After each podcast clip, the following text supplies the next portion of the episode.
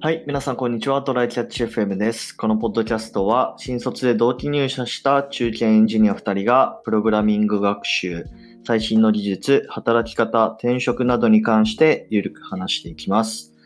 週2回のペースで配信しているので、Apple Podcast もしくは Spotify でお聞きの方は、ぜひフォローお願いします。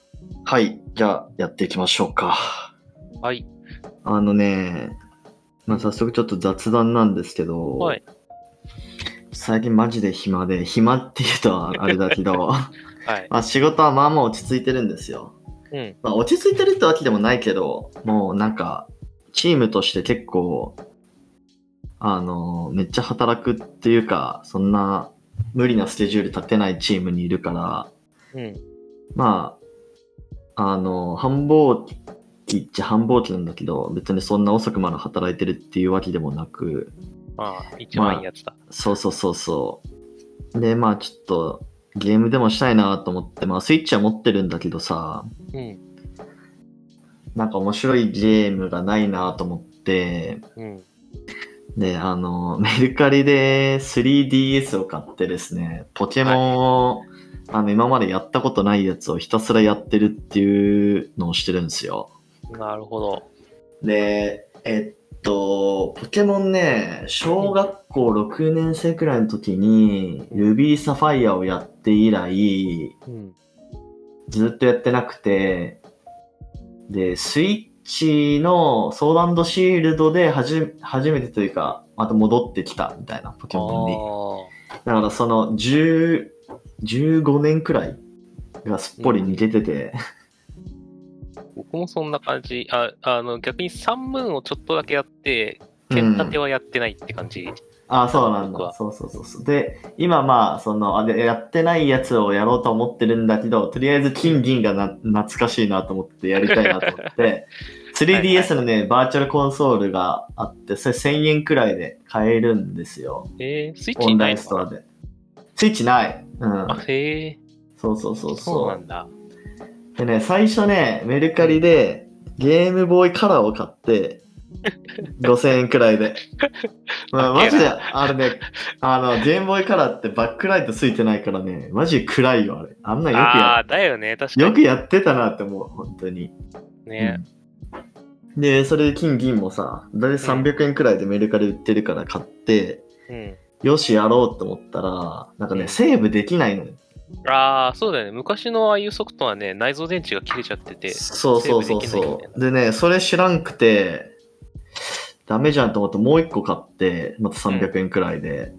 そしたらそれも内蔵電池切れてて、セーブできなくて。で、内蔵電池変えるのもさ、なんか専用のドライバーとか必要なんですよ、うん確か。うん、なんか別の、なんかその専用の型のね。うん。もうちっちゃいもんね、あれ。なんかそうそうそうエそう。で、それでなんか、やったことないし、壊れてもなんか嫌だなと思って、結局、その 3DS を追加で買って、レがね。まあ、その、オンラインし、その、任天堂ストアみたいなオンラインストアで買えるから、うん。うん。そしたらまあ、電池とか、どうでも良くなってくるし、話変わるから、まあ、それでね、今、キンキンやってて、情熱がすごいな。そうそうそう、もうめっちゃやりたたいと思って。いや、でもね、楽しいね。めっちゃ懐かしい、本当に。なんか、あれだよね。あの、あ赤、青、緑にはな、赤、緑青にはなかった、あの、いなんか日付？曜日の概念が追加されたりとか、そうそうそうそう。昼夜が追加されたりして、一気に世界変わったよね。うん。いや、でもね、ちょっと一点悲しいことはね、はい。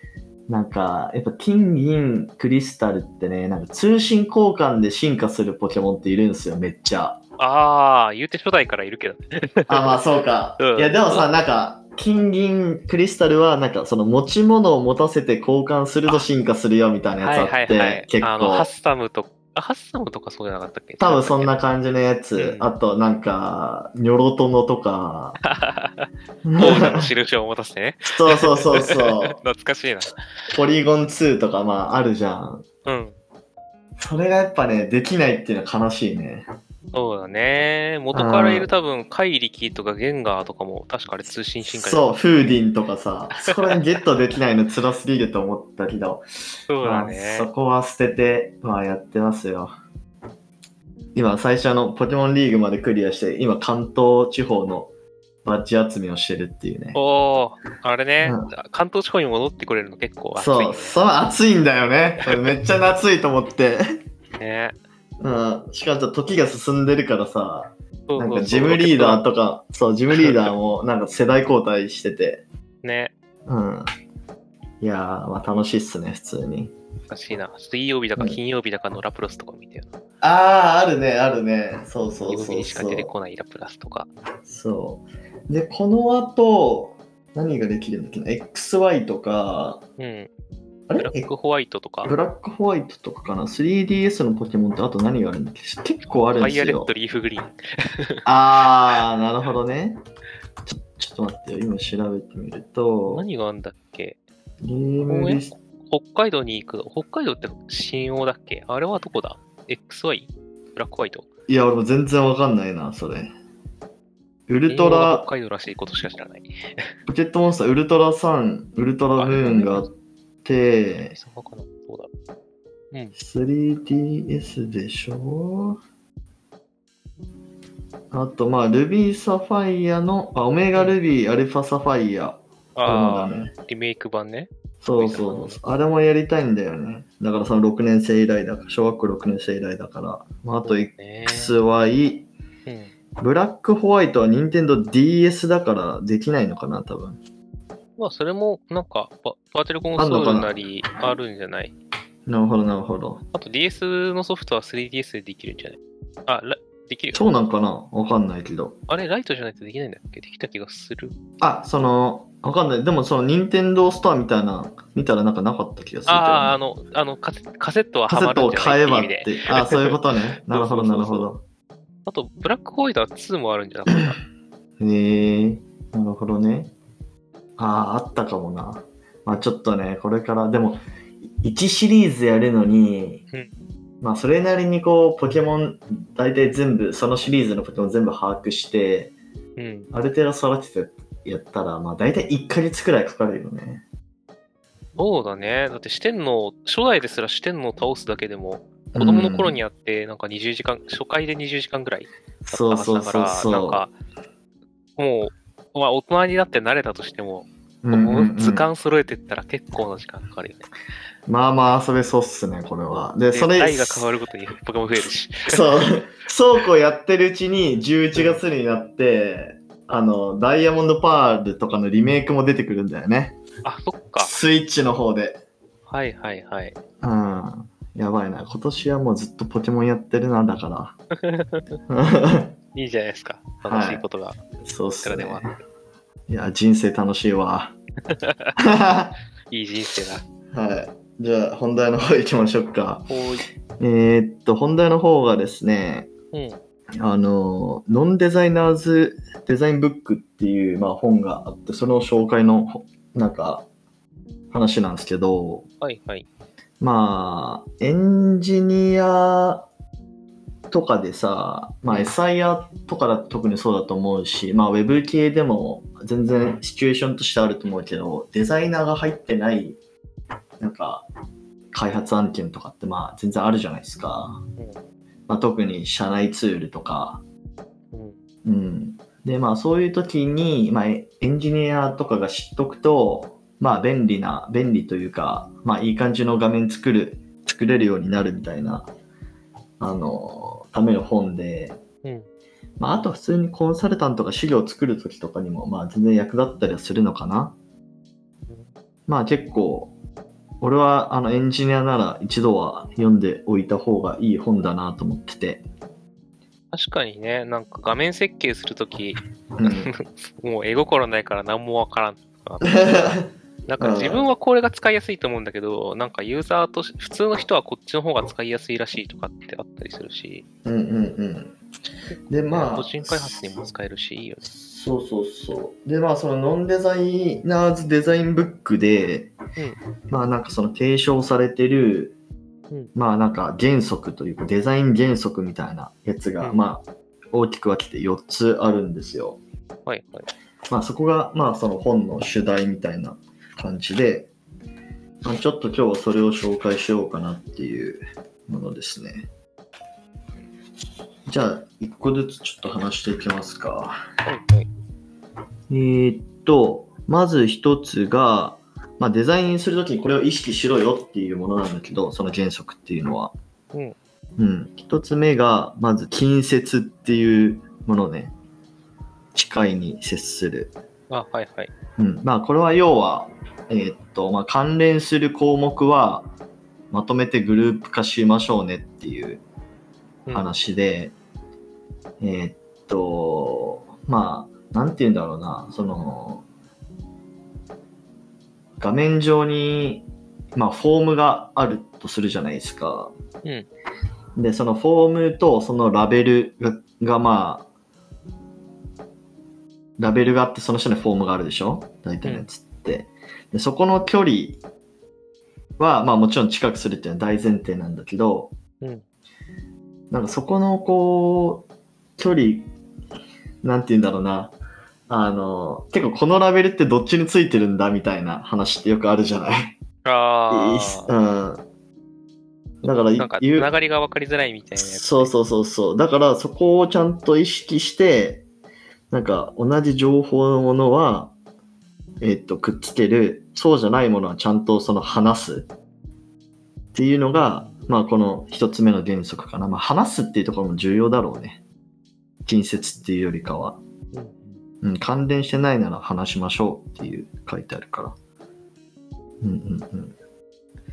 で、二つ目、えー整列っていうやつで、えーっと、まあこれは、えーっと何を言ってるかというと、まあ要はテキストアラインとかうん、で、あの、まあ大きく分けるとテキストアラインレフト、センター、ライトってあるじゃないですか。うんで、まあ、ライトってあんま使わないと思うけど、まあ、レフトとセンターくらいはまあ、全然使うじゃない？うん。うん。えーで、えっとね、確か、レフト、まあ、レフトでいいと思うんですよ。うん。で、えっと、センターにすると、なんかちょっとその意味合いが変わってくるというか、あの、ちょっとその画面を、なんかそのポップとかにしたい場合は、なんかセンターとかをまあ例外的に使ったりはするんだけど、うん。まあ基本はレフトにして、かつ、その、揃ってる部分、縦のラインとかをちゃんと揃えましょう、みたいなうんところがあったから、そこ結構ね、俺が、その、システム、社内システムとか見ても、結構ずれてるところが、なんかある気がするな。見比べると結構違うもん。うん。なんかその、今さっきの、その、同じような、要は UI パーツうん。が縦ラインでずれてたりとか、っていうものは結構あったりするかな。でもこれやっぱデザインだから、あの画面を見せた方がやっぱ一番わかりやすいと思うんだけど、うん。ちょっとポッドキャストなんでそれはできないのはあの非常に残念なんですが、うん、まあ要は基本は text-align left で、まあ、かつそのレフトにした時の縦のラインを揃えてると、まあ、あのー綺麗に見えますよっていうところだね。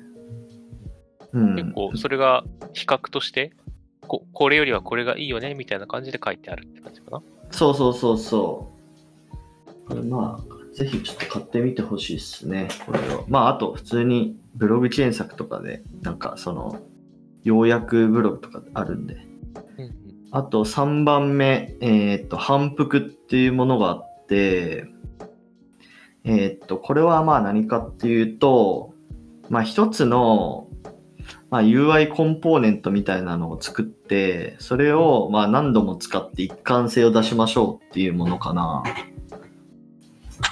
要は、さっきの、えーっと、まあ、近接のところでさ、作った、例えばラベルと、えーっと、フォームみたいなひとまとまりがあるとするじゃないですか。一グループがあったとして、うん。で、まあそのラベルが例えばフォントサイズ14ピクセルで、まあフォントカラーがまあグレーで、えーボールドになってるんだったら、それをあのもうちゃんと反復しましょうねっていう話かな。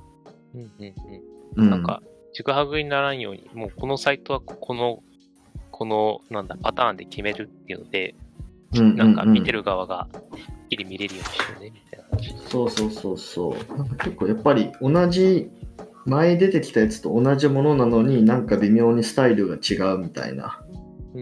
ものって結構ありがちなんで、うんうん。まあそこら辺気をつけてね、みたいな話かな、多分。はい。で、あとは、最後4つ目が、えっ、とね、コントラストっていうやつですね。まあ、これは、えーっと、まあ、情報にメリハリを持たせようみたいな話なのかな？要は。うん。ちょっと待ってね、なんかいい例があるかな。これもね、ちょっとぜひちょっと画像で伝えたいんだけど、まあ、例えば、はいはいん。あ、いや、何宮地が持ってるのって、なんか今ってさ、第4版ぐらいまで出てるのかな？で、結構、ロングセラーの本じゃん。うんうん、うん。これって、結構、中身変わってるのかなっていうので、第何版を持ってるのかなっていう。ああ、俺はね、第12版ですね。うんうんうん。うんじゅ12版？うん。あ、違うあ、わじゃ。あん？俺あ、第4版だ。4版。第四ごめん版ごめん。うん。あ、で、ぞ多分増刷してる増から。刷のやつですね。ごめんごめん。4版、4版。そう。あ、で、話を戻すと、コントラストは、まあ、要は、まあ、多分目立たせたいところはちゃんとボールドにするなり、背景色変えるなり、うんっていうところかな。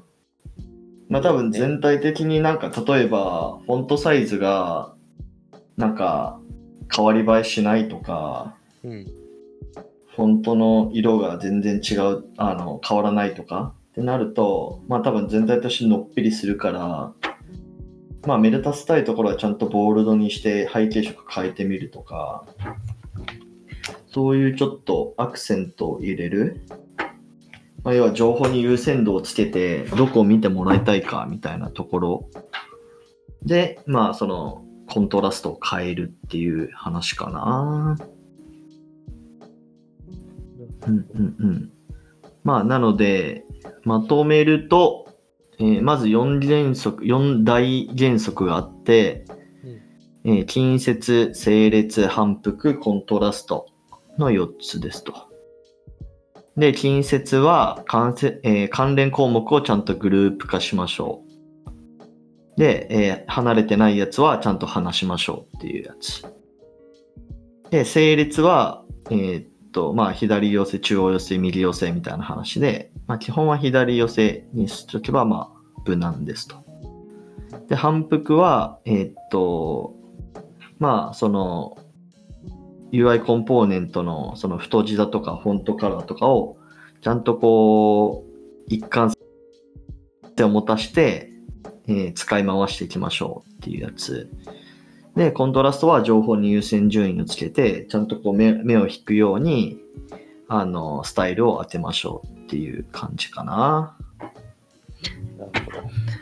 まあ、なんか、うんデザインをあんまりしたことがない人向けっていうか、もう僕もそうだけど、なんか何から気をつけていいのかわからんっていう人が読むのにいい感じっていうレビューとかもついてるから、そうね。まずはちょっとやってみたい人にいいかもしれない。まあデザインってよくセンスみたいなこと言うけど、うん。まあ、デザイナーの人がよく言うのはデザインはロジックみたいなことは言ってるから、まあ、ある程度こういう本とか読めば、あの、それなりに改善はされると思うんだよね。そうだね。うんなんか、基本を知って、あ、てか、ある程度、なんか一から自分でやって違うなってやるよりは、多分こういうのを読んで、あ、こ、なんか、ここはこうした方が自分的にはいいなってって書いていく方が、スピードも、成長スピードも速いだろうしね。そうっすね。そう、なんか叩き込んでいくのが良さそうですうんよね。うんうん。まあ、あと、えーっと、まあ、ちょっと自分で言うのもなんだけど、俺、どっち、その、今の会社でのエンジニアの中でも、どっちかっていうと、そのフロントエンドのそういう UI とか改善とかやってる類のエンジニアなんで、うんなんかそう、その立場から、なんか結構やっぱり、普通の普通のっていうかよくあるエンジニアの UI みたいな感じのところで、なお、あの、よく修正するポイントは、で言うと、うん。なんか全然こう、パディングとか、マージン取れてない UI 多いなっていう気がする。だから、そそれで多分、近接とかの話なんかなわかんないけど、まあ、例えば、あのー四角いオブジェクトの中に、まあ、枠線があるとするじゃないですか。うん。で、まあ、そのギリギリのところに、こうなんかタイトルとかフォン、あの、テキストとか入れたりだとか、うん。なんかそれ、そういう UI 結構多い気がするなボ,、ねうん、ボーダーのにもくっついてる感じでボタンがついてたりだとか。うん。あやっちゃいそうだな、僕も。なんかうん、仕事でプレゼン資料とか作れって言われた時とかもね、いやー、そうそうそうボそう。なんか考え方があって、それで書けるんだろうけど、僕にはもうこれしかわからんって言いながら、ひどいお絵描きしてるもん。うん。うんそういう感じになっちゃうのを防ぐっていう意味でもね、やっぱり一回なんか学んでみる。あの、なんだろう。いろんなところで読まれてるものを一個っていうのは一個、いいことかなと。その中で、まあ、何を選ぶかっていう時にこのノンデザイナーズブックが一番こう無難な本かなと思うんで。そうだね。うん。ちなみにさっきも言ってたけど、これさ、ロングセラーなわけじゃないですか。はいはいはい。あの、初版の頃ってまともにあの、多分スマートフォンサイトっていう概念がなかったと思うんですけど、はいはい。結構ペ、今見てたら多分第何版って増えるには従って結構ページ数が増えてて、で、もしかしてこれなんかスマホの内容とかも今後増えてたりするんですかね。どうなんだろうな。でもね、これね、特にウェブデザインに限った本じゃないんだよね。ああ、なるほど。うん。あの、デザイン一般的な本になってるんだよね。だから、あの、中の、その、デザインの例とかでも、ウェブデザインとかじゃなくて、全然ポスターとか名刺とか、なんかち、なんかそういう系の例とかも全然出てきてて、なるほど。うん。だから、ウェブデザインっていうよりはデザイン一般的な話かな、ここれは。まあでも全然ウェブデザインとかにも適用できるんだうんけど、確かにね。うん。こういうなんかまあ広告とかに使ってそうな技術の話読むと、普段目にするものが、うん、ちょっと見方変わって楽しそうだよね。そうそうそうそう。まあ、あと、その今さっきの4原則以外の話で言うと、はい。どういうことが書いてあるかと言いますと、えっとね、まあ、カラーリングの話だとか、うん。うん。まあ、あと、なんかタイポグラフィーとかあるけど、まあ、ここはあんまり、ね、ウェブエンジニアは気にする必要ないというか、うん。なんか無難なやつ使っとけばそれでまあ十分だと思うから。うん。まあでもそんな感じかな。タイポグラフィー結構なんか量あるな。これよく見見てみると。重きを置かれてるのか。うんうんうん。まあなので最初のパート1が、うん。要はデザインの原則っていうところでさっきの4つとプラス、えっと、カラーリングの話があって、うん。でパート2がその活字でデザインするっていうタイポグラフィーの話。うんうん。でパート3エクストラって書いてエクストラなんかなんだろう。まあコラムみたいなやつだけど。まあだからパート1だけ読んどけば十分って感じだね。なるほどね。今後、なんか、デザイナーがいない案件に入りそうな人だとか、なんか自分、個人でウウェブサービス作ってみたい人で、作ってみようと思ったけど、まずウェブページの形どうしたらいいか全くわかんなくて、ちょっとめんどくさくなっちゃうっていうのを防ぐためにもね、こういうのそうはあってねもいいかもしれないですね。まあそういうところであのエンエンジニアのふなんだろう一個人としてこう付加価値とか出せたりはししたりもするので、うんうんうん、ぜひ読んでみてはいかがでしょうか。ということで、Amazon のリンクを概要欄に貼っておきまはい、す。今ちょうど僕が注文を完了しましたね。あ、そうなんですね。素晴らしい。はい。こういうのは思じゃあ今日はこんな感じで、は、はいい終わりましょうか。はい。はい。じゃあ、今日はありがとうございましありがとうたご。ざいました。またね。